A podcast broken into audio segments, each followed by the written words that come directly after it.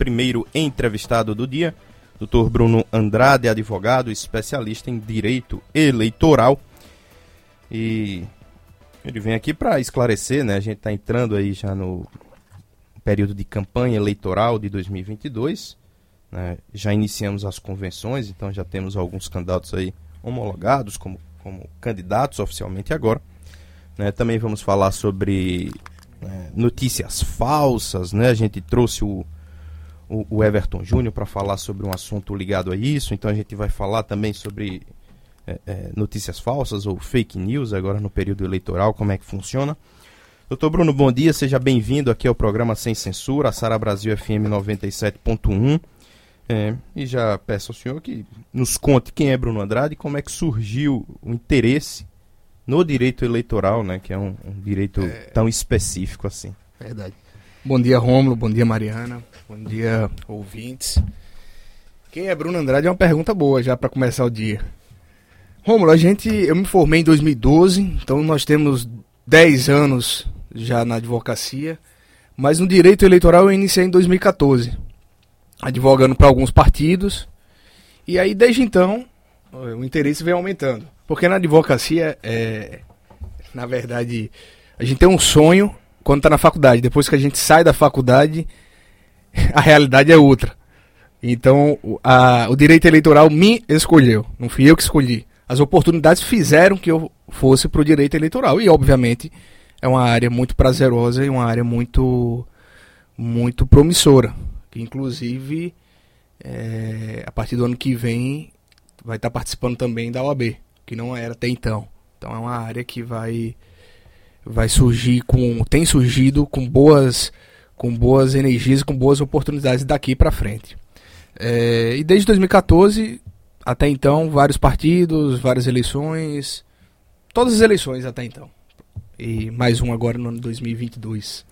O direito eleitoral ele tem algumas né, especificidades né, e diferenças entre os outros direitos. Tem. Né? por exemplo, né, diferente do, das outras áreas, no direito eleitoral tudo acontece muito mais rápido. Isso. Né? Quais são essas principais diferenças entre o direito eleitoral e as outras áreas do, dentro do direito? Isso é verdade, viu, Romulo? O direito eleitoral, ele é muito rápido. É muito rápido. Questões de dias, horas, os prazos. Quanto você tem no direito civil prazos que são razoavelmente extensos, 15 dias, 10 dias, tudo em dias úteis, o que lhe dá um, um certo sossego, calma para poder estudar, para poder pensar sobre aquele, aquele processo. No direito eleitoral, quando você recebe a intimação, você tem 24 horas, 48 horas, com muita sorte, 3, com muita sorte, ou dependendo do caso, 5 dias. Então não permite aventureiros, eu costumo dizer isso. O direito eleitoral ele não permite é, entrar na advocacia eleitoral aventureiros, porque você não vai ter tempo para poder buscar as informações jurídicas coerentes corretas em razão do curto tempo. Isso vale pro, pro, pro advogado, mas isso também vale para as partes. A gente ouve muito, né, Rômulo e Mariana? Ah, o direito não dá nada. Essa ação não dá em nada. O direito eleitoral dá.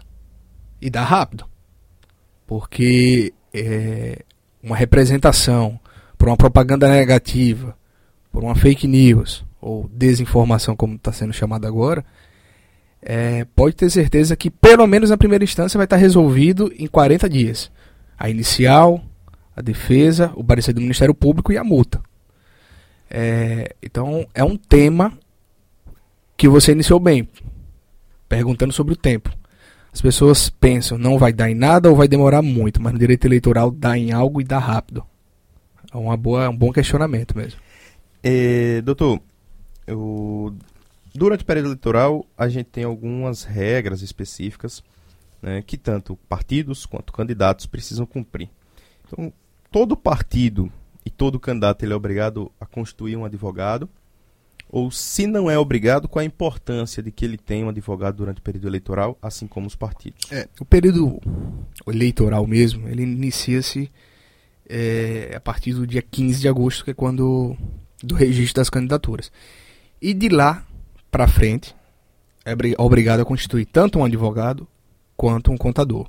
Esse advogado e esse contador, eles servem para algumas coisas. Por exemplo, no registro da candidatura, ele é necessário ter esse advogado.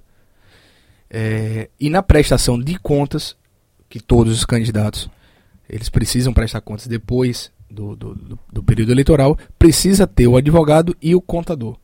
Então essa essa essa pergunta ela é boa, ela é boa e é interessante. Não tem como ficar sem advogado nem contador, ainda que queira. Ah, não precisa, mas vai ter que ter. É, vamos lá. Começando agora o período eleitoral, a gente tem uma questão muito grande que é a fake news, né, que surgiu desde 2020 e vem se fortalecendo, né, agora para, na verdade sempre existiu, né? Ganhou esse nome americanizado aí que é fake news. Como o senhor falou, já vem sendo chamado de desinformação. E, e com o advento da internet, né, da velocidade em que as informações são passadas, isso foi ganhando um tamanho muito grande. Como é que o senhor, como um especialista em direito eleitoral, vê esse crescimento de fake news, notícias falsas, desinformação durante o período eleitoral e como a, a justiça eleitoral, que, é que a justiça eleitoral vem fazendo para combater isso? E o que é a fake news especificamente? Cada ano que passa, é, Romulo, a fake news ela vai ter a possibilidade de ser aumentada. Por quê?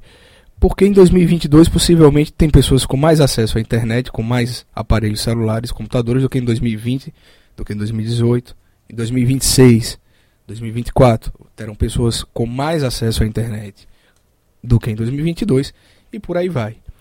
Então a, a, a fake news ela não surgiu nas eleições de 2022 nem 2020, a mentira sempre existiu.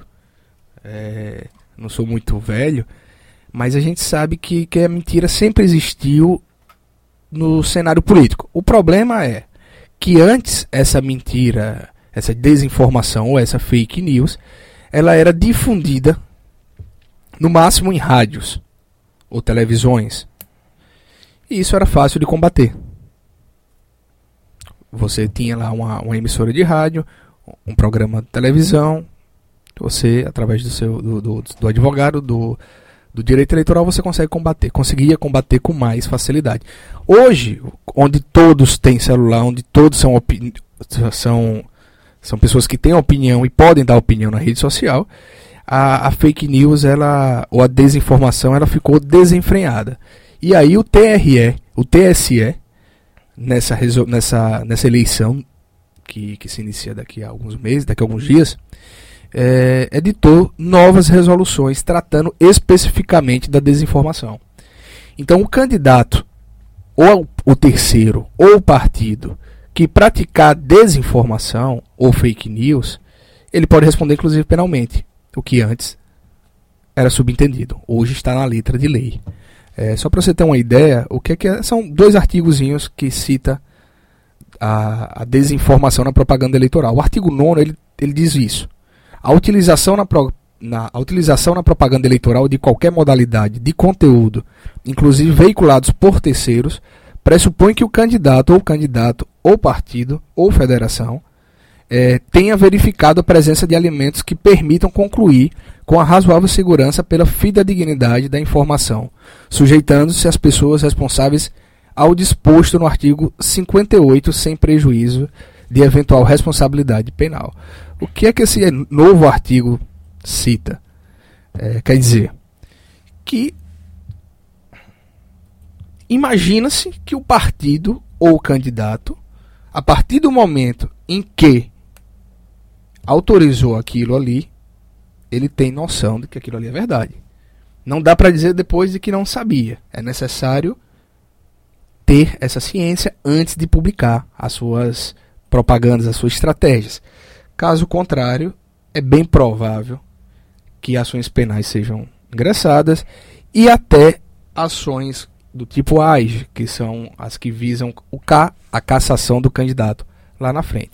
E pode ter certeza, Rômulo e Mariana, lembre desse dia que eu estou te dizendo aqui.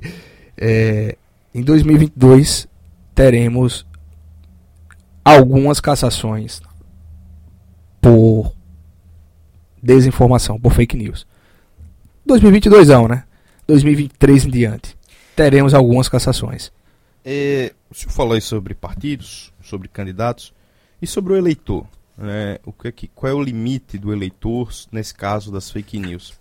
É muito comum hoje o, o WhatsApp né, e o Telegram são meios né, praticamente todo mundo usa um ou outro, ou usa os dois. Né, o WhatsApp né, mais massivamente aqui no Brasil. E o WhatsApp é usado para tudo, né? E é muito comum a gente estar tá em algum grupo e aí chega aquelas mensagens que às vezes um manda, o outro manda. Né? Qual é a limitação e o que é que acontece? Né? Quais são as, as punições para o eleitor que compartilha fake news? O que cria, né? É, o que cria, é verdade. É, a punição existe também. Evidente que não vai ser, não vai ser caçado, não vai perder os seus direitos políticos, até porque ele não é o político, não, não, não tem essa punição. Agora, penalmente ele pode responder e civilmente ele pode responder e deve responder. E uma coisa bem interessante, é, Romulo, é que às vezes as pessoas estão lá atrás do, do, do, Facebook, do Instagram, do WhatsApp e acham que não vão ser identificadas. Ah, eu estou disparando aqui do meu Facebook, eles não vão me achar.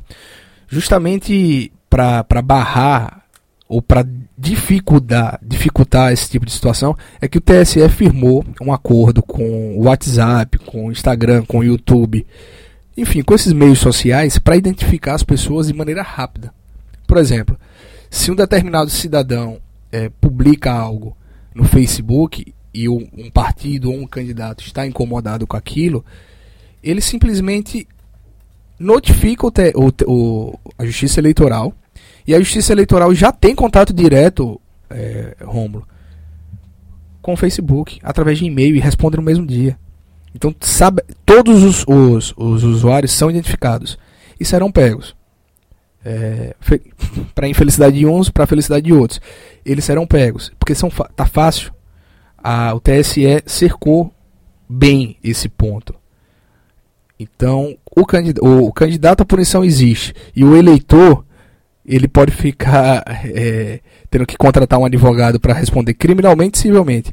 No mínimo, gastar dinheiro ele vai ter que gastar.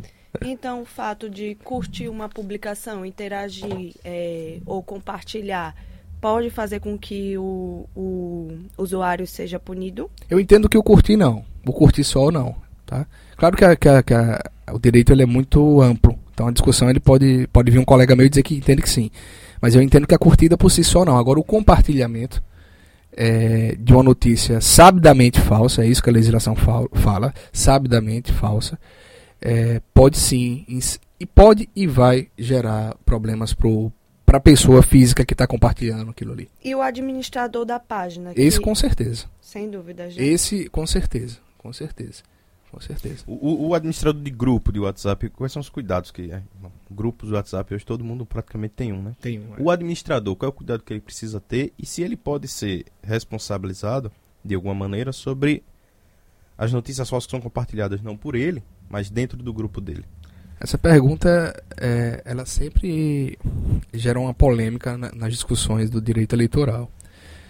Veja, não se tem uma, um consenso muito, muito firme sobre isso, tá, Romulo? É, no entanto, a recomendação é que o, se o administrador permitiu que aquelas mensagens fossem publicadas e republicadas, possivelmente ele também pode estar no polo passivo da ação. O que é estar no polo passivo da ação? Possa ser até que ele não seja condenado se ele comprovar lá na frente de que não tinha ciência ou não, não, não tinha é, é, o dolo daquelas mensagens serem falsas, não tinha consciência que aquelas mensagens eram falsas. Agora, no polo passivo da ação, que é responder a ação, certamente ele vai responder. Às vezes as pessoas pensam, principalmente no, no, no que diz respeito a eleições estaduais, que são menores e municipais. Ah, eles não vão, não vão entrar com ação contra mim porque eu estou compartilhando isso no meu Facebook, sou muito pequeno. Mas vão. E tem entrado. Você pode ter certeza que você tem aí uma equipe de governadores atentos, uma equipe de suporte aos governadores atentos, equipe de, de, de suporte aos deputados atentos a essas fake news. E o processo ele é muito simples, não tem muita dificuldade. Detectou a, a, a notícia que não é verdadeira, entra com a, uma, uma representação eleitoral, aquele cidadão vai ser intimado para tirar no prazo de tantas horas sob pena de multa.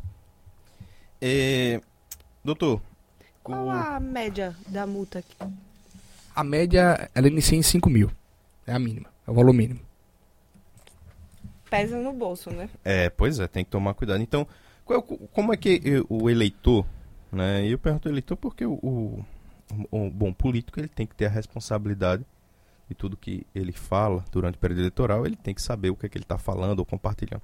Mas o eleitor, às vezes, ele recebe a mensagem, ele acha aquilo bom, tá aqui a informação, pá, e compartilha. Mas a informação era falsa. Qual o cuidado que ele precisa ter, né? Como é que ele deve proceder ao receber uma informação, né, de, de checar, de tudo, para que não, não cometa um crime. É importante, é, Romulo, antes de eu, de eu responder de maneira bem direta a sua pergunta, eu fazer um adendo aqui. É, esse tema ele gera polêmica porque mexe com o direito à liberdade. Tem gente que vai se sentir tolhido porque não pôde dar opinião, que naquela, naquela concepção dele é, é verdade, mas não é.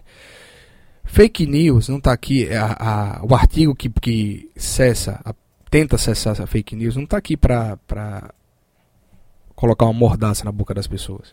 O direito à crítica ele continua vigente. Você pode falar que candidato A, B, C, D é isso ou aquilo. As críticas pessoais podem existir. As críticas eh, ao homem público ela pode e deve existir até críticas mais ácidas A opinião, né? a opinião, ainda que você diga assim, ah, falando de tal é, é, é, é corrupto. Ah, isso é um fake news? Não. Se você entender, se você tiver a certeza que aquele cidadão foi processado, condenado, transitado e julgado por corrupção, você não está falando que. Você não está dizendo uma, uma fake news, está falando uma verdade ácida, mas uma verdade. A fake news é outra situação. A fake news é você montar algo para poder destruir aquilo, tendo ciência de que aquilo ali é falso. Mas respondendo a sua pergunta agora, eh, Romulo, é, o que, que as pessoas podem fazer para poder tentar burlar isso? É, verificar nos sites, é muito simples, a veracidade. Fulano de tal, tal, tal, tal, aconteceu isso. Põe no Google. Se tiver é, em grandes portais, possivelmente não é fake news. Não estou dizendo que os grandes portais são isentos de, de. são os bonzinhos, não é isso. Mas a veracidade possivelmente é postada lá. Ainda que diga-se, ah, mas site A, site B é deturpado. É verdade, é deturpado. Uma coisa é ter uma matéria tendenciosa, uma coisa é puxar para o lado para outro candidato, outra coisa é fake news. São, também é necessário diferenciar isso. Que o fato de, vo- de vocês são jornalistas, vocês sabem que às vezes a- as matérias elas precisam chamar atenção. E faz parte do jornalismo desde que o mundo é mundo. Chama atenção não significa que seja fake news. O que não pode ter é uma chamada de atenção e uma matéria mentirosa. Inclusive, existem sites de verificação de fake news, onde eles confirmam ou não os fatos divulgados, né? É, inclusive, nesse site você pode até mandar alguma, alguma questão que surja, Sim, né? Você recebe, você manda para eles e eles fazem a verificação aí de uma maneira mais detalhada. Doutor, o senhor falou um pouquinho antes aí sobre questão de impulsionamento, divulgação em redes sociais. Né? Essa questão, o que é que pode? Né? A gente sabe que tem nas redes sociais. Você tem Facebook, você tem Instagram. Então, o que é que o, o político pode fazer de impulsionamento né, dentro dessas redes né, sociais e dentro de WhatsApp, Telegram, o que é que ele pode e o que é que ele não pode? O impulsionamento ele é permitido, desde que não seja aquele impulsionamento em massa, aqueles disparos em massas, né? É, e também é importante, Rômulo, que as empresas que realizam esses, que possam, que podem realizar essa- esses impulsionamentos, eles têm que estar cadastrados, elas est- precisam estar cadastradas no TSE. Não pode ser qualquer um. Você não pode chegar aqueles números da Ucrânia, da, da- da- do Azerbaijão, que ninguém sabe de onde veio. Canadá, da Indonésia. Pois é. E preparar aquilo para disparar mensagens. Não, isso está vedado. É necessário que esteja cadastrado no, no Tribunal Superior Eleitoral para poder trabalhar nesse tipo de situação. É, bom, chegando aí no agora mais para frente das eleições, né, a gente viu, acompanhou né, alguns casos no, de 2018 de cassação de mandato por abuso do poder político ou do poder econômico. Né? Nós tivemos é, dois deputados estaduais que entraram nessa situação. Tivemos um deputado federal que foi por poder econômico, outros dois por poder político, e um, dos pré-candidatos também entrou aí nessa. pré-candidatos ao governo agora também tá, responde por essa questão. É, é, no, na, na questão do poder político, o que é o abuso do poder político? Né? E o que é que caracteriza isso especificamente? Você fez essa pergunta e já citou. É, vamos falar direto, o Valmir de Fransquinha, né? Isso. Tá é, certo. E os deputados é, de Almeida, né? E sim. o Talisson. Sim, sim. O abuso de poder político, o nome, ele já fala por si só. É um abuso do poder político. É você utilizar das, do seu poder de ser político para beneficiar alguém ou a você.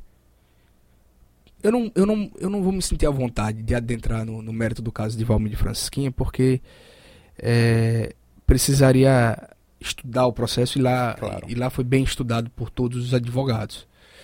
É, mas uma coisa tá se, tem se mostrado no, no, na, na, na, justiça eleitoral.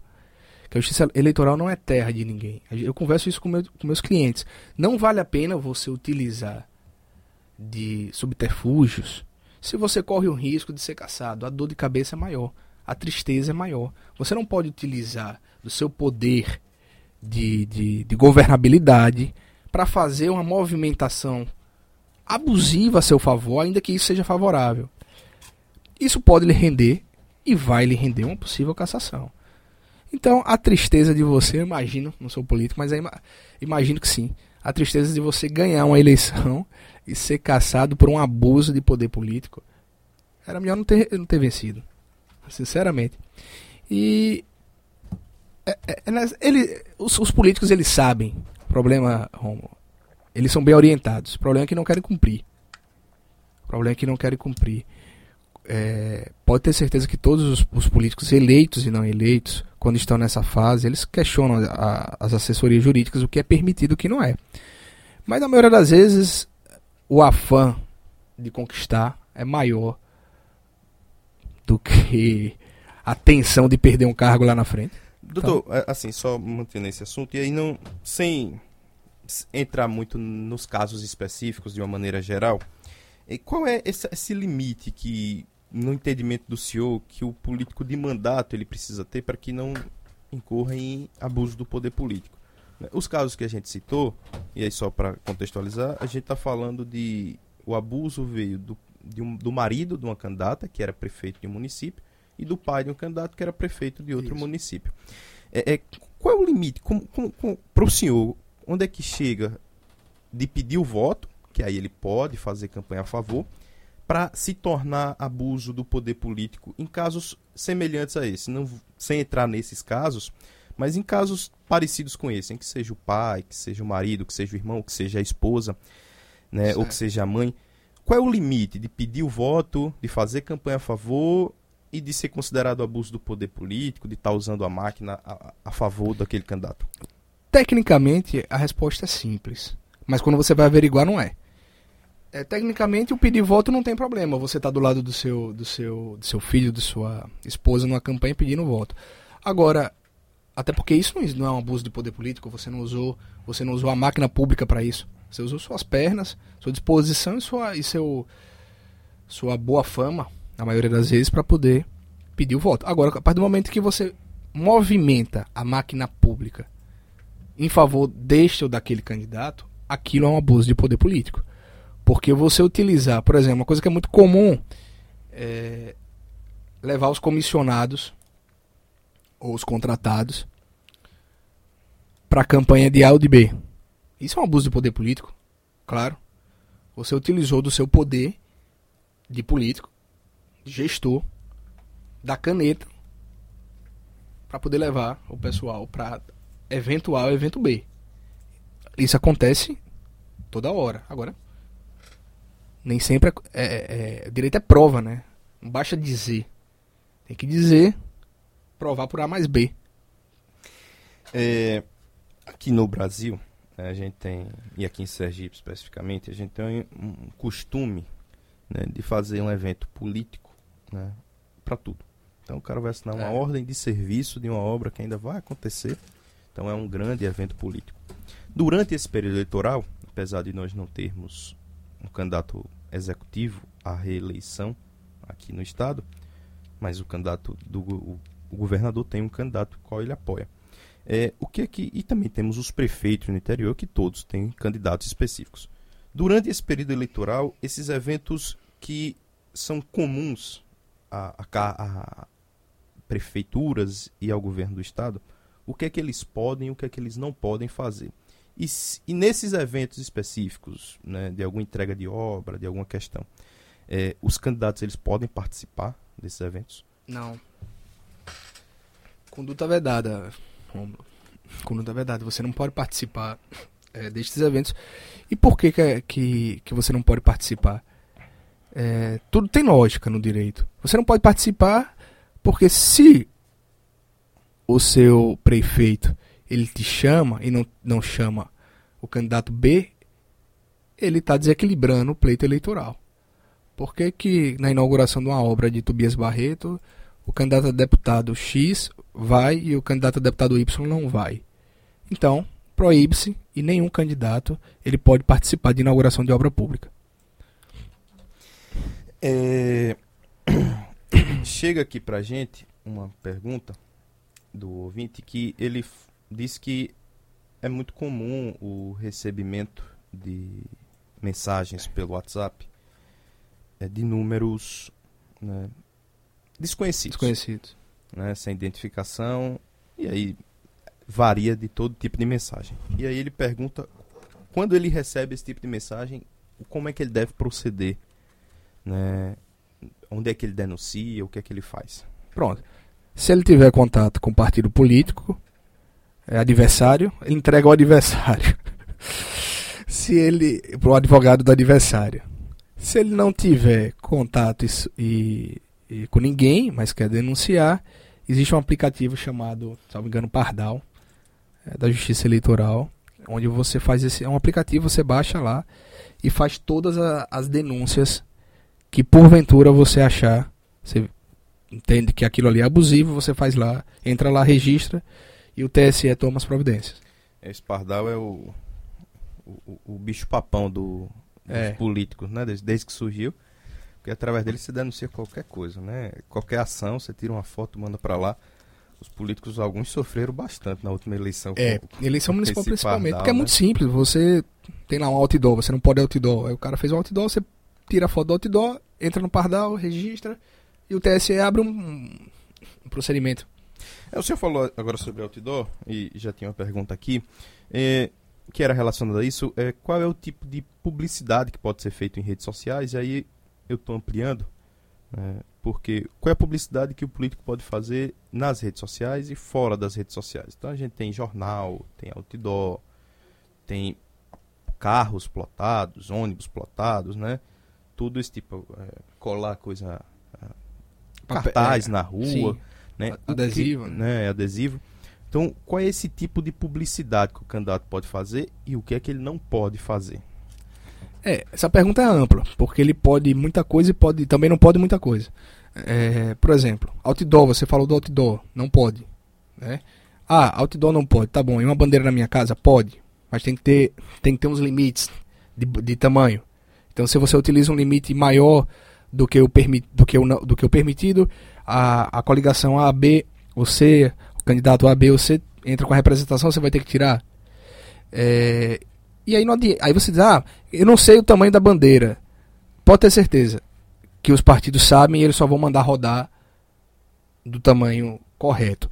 Nas redes sociais, você pode utilizar tranquilamente, é, a partir do dia 16 de agosto, pedido de voto, é, postagem, vídeos, YouTube, é, o que você o que você entender na rede social, você pode utilizar.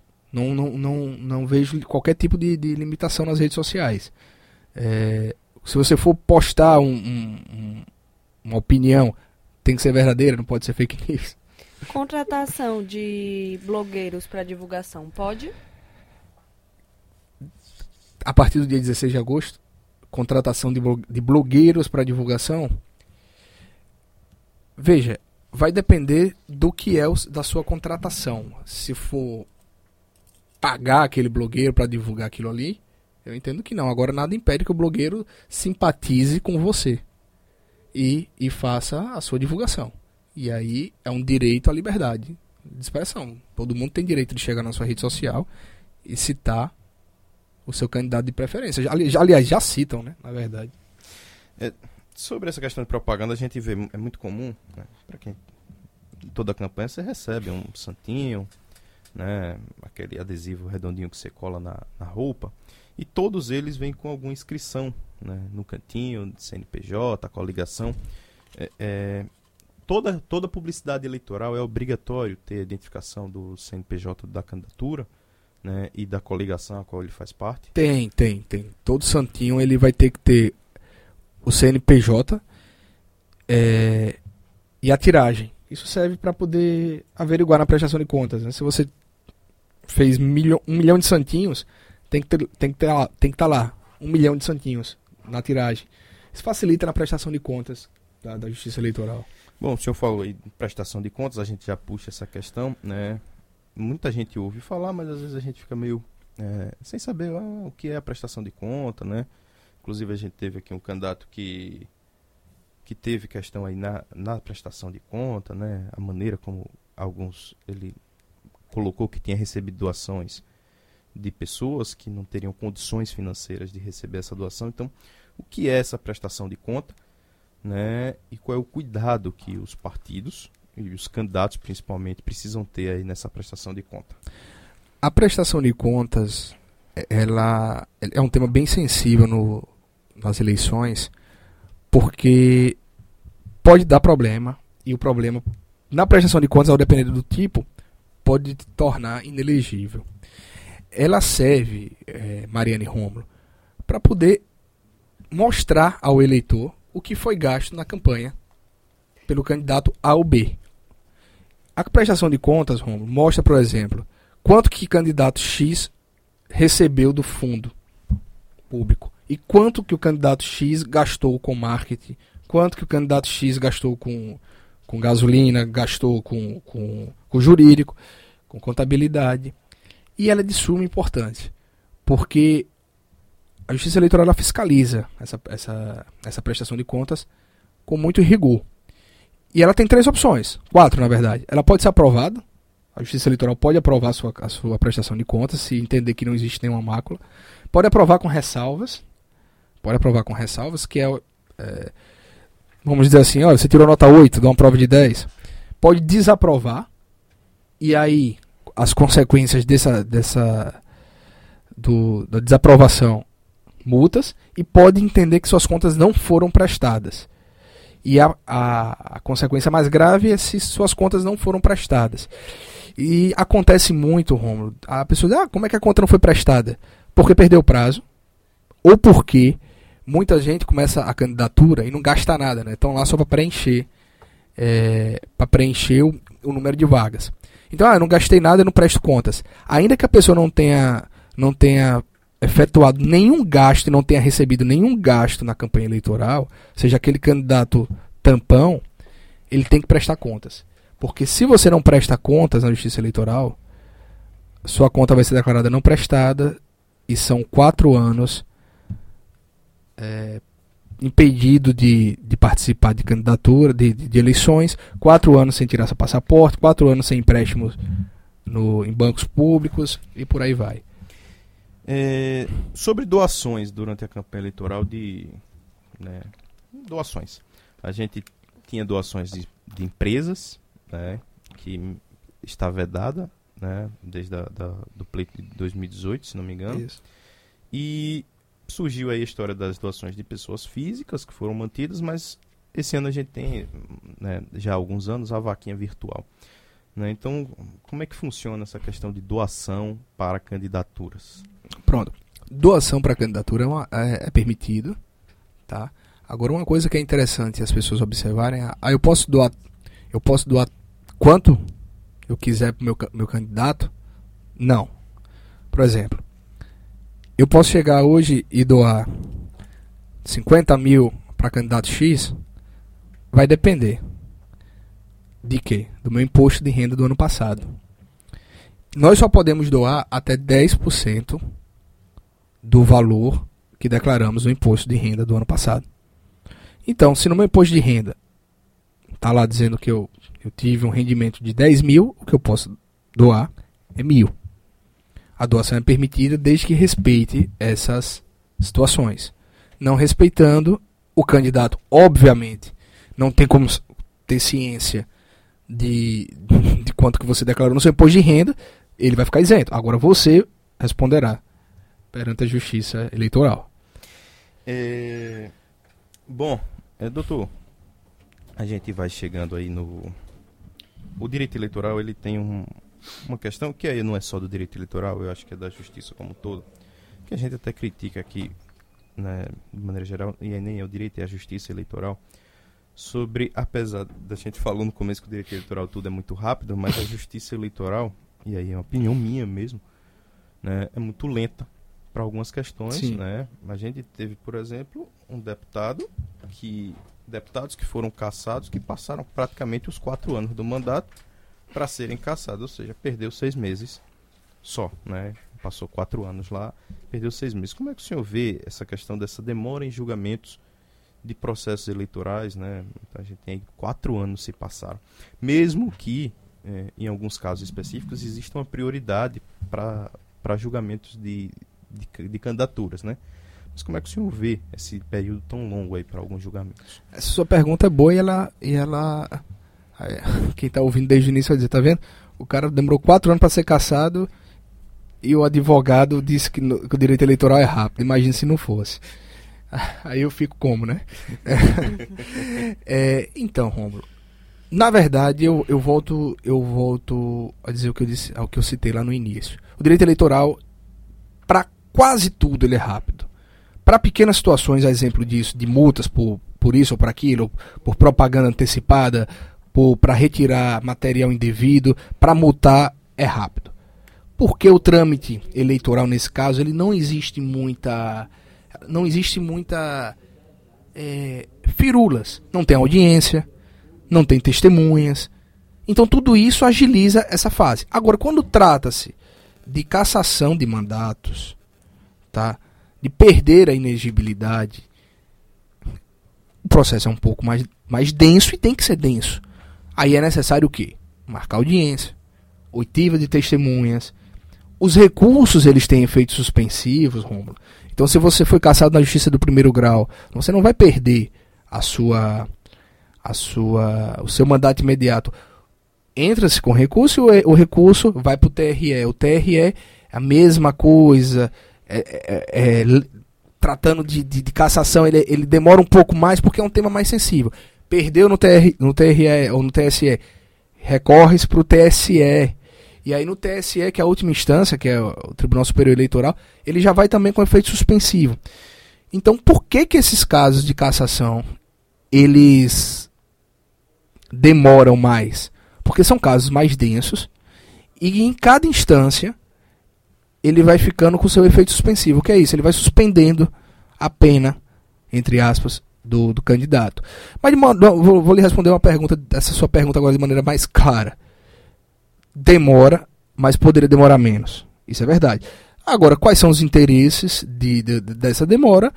Aí a gente discute na mesa de um bar tomando uma cerveja. Agora, que realmente deveria demorar menos e poderia demorar menos, se quisesse, não tem a menor dúvida. Nós entrevistamos o Dr. Bruno Andrade, ele que é advogado, especialista em direito eleitoral. Até outubro vai trabalhar bastante. Vamos lá agora. né? Então, doutor, muito obrigado por obrigado vocês. É, aceitar nosso convite para participar aqui do nosso programa, né? Tirar essas dúvidas que todo mundo tem sobre o que pode, o que não pode agora durante a campanha eleitoral. E desejar aí um bom dia, né? um bom resto de semana. E um, uma boa sorte aí nesse período eleitoral que o senhor deve Tá cheio de cliente aí. Pessoal, obrigado. Bom dia pra vocês. Foi um prazer, viu? Tchau, tchau. Prazer foi nosso. Obrigado. Obrigada, Bruno. Bom, tá aí, doutor Bruno Andrade, advogado especialista em direito eleitoral. Nós vamos a um pequeno